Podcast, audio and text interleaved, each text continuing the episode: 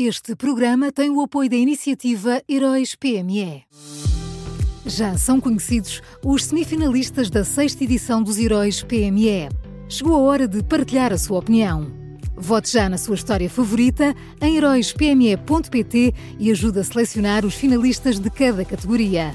Tem até ao dia 19 de maio. Esta é uma iniciativa Unit Consulting.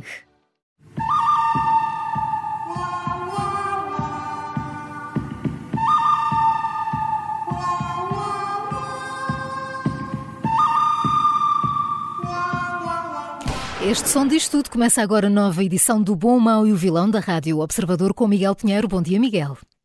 Bom dia, bem regressada. Obrigada. Quem é o bom desta sexta-feira, Miguel?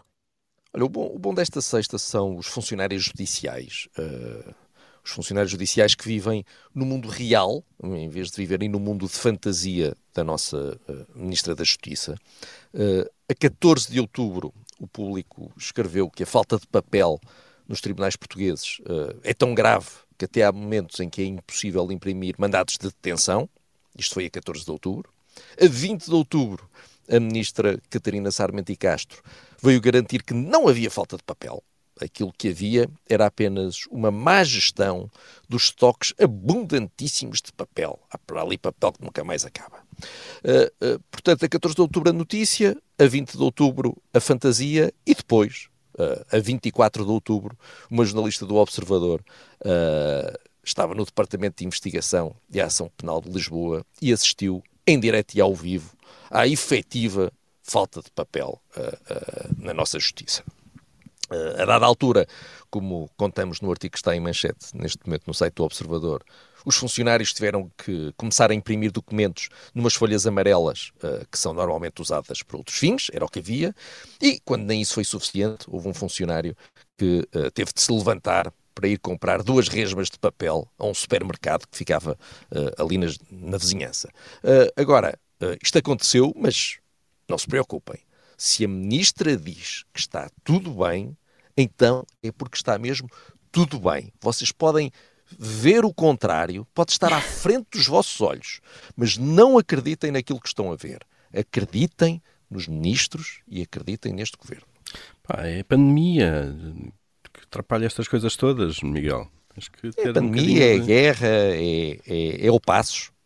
Eu é acho passo, que é culpa do, ah, esse acho passos, que é tudo pá. culpa do Passos. Quando é que mandamos ou então, ou, ou, então, Paulo, foi, foi, isto acho que foram decisões políticas tomadas nos anos 80 e que agora estão, estão, estão a ter consequências. Eu acho que também pode ser isso. Marta Temido pode ter afinal razão, não só na saúde, mas também na justiça.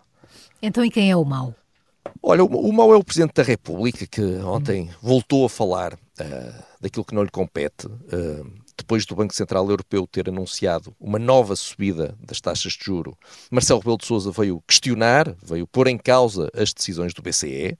Uh, eh, nós, obviamente, podemos todos debater qual a melhor forma de um Banco Central atuar em momentos de pressão inflacionista. Podemos nós, aqui na rádio, pode um, um antigo banqueiro central como Vítor Constâncio, que falou disso ontem na cerimónia onde esteve o, o Presidente. Podem todos. Uh, a única pessoa que não pode falar publicamente sobre isto é alguém com a responsabilidade de Marcelo Rebelo de Sousa.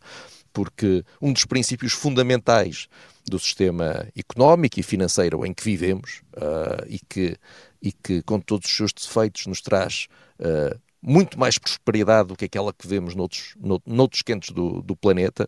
Cantos não, o planeta, o, planeta, não tem cantos, atenção, o planeta é redondo, não tem cantos, só para isto ficar claro. Uh, mas um dos princípios fundamentais do nosso sistema económico é a independência uh, dos bancos centrais. E quando um Presidente da República põe isso em causa, está obviamente a brincar com o fogo, se bem que, enfim, nós já sabemos que nove em cada dez declarações de Marcelo Rebelo de Sousa devem mesmo ser levadas a brincar. Portanto, é mais uma. Vamos entender isto como, uma, como um, um, aqueles momentos de alívio cómico. Pois, olha, aqui é, é daqueles momentos em que a falta de credibilidade que o Presidente atribuiu a si próprio até dá jeito, não é? Já ninguém liga nenhuma, basicamente. É. No dia, no dia em que começarmos a brincar com a independência dos bancos centrais, vamos meter-nos num enorme sarilho. E Miguel, só fica a faltar o vilão de hoje.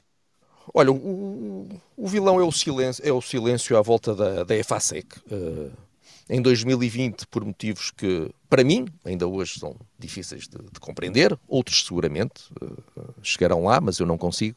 Uh, o governo de António Costa decidiu nacionalizar temporariamente, o temporariamente estou, estou a fazer aquelas aspas no ar, porque foi a expressão usada pelo governo, decidiu nacionalizar temporariamente a empresa, a EFASEC.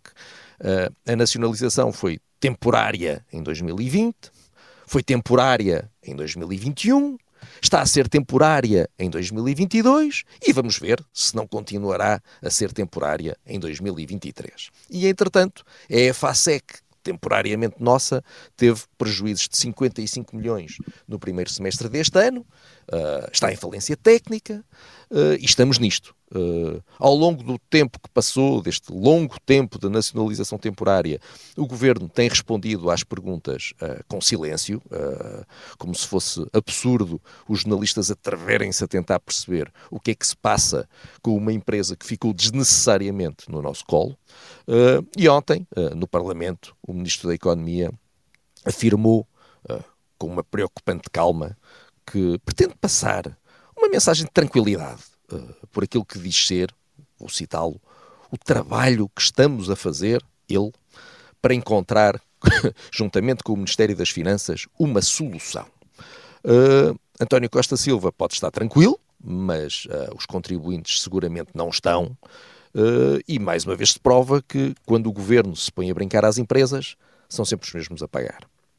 Vamos então ao resumo de hoje. O bom desta sexta-feira são os funcionários judiciais, o mau o Presidente da República e o vilão de hoje é o silêncio à volta da EFASEC. Foram estas as escolhas do Miguel Pinheiro na Rádio Observador e sempre em podcast.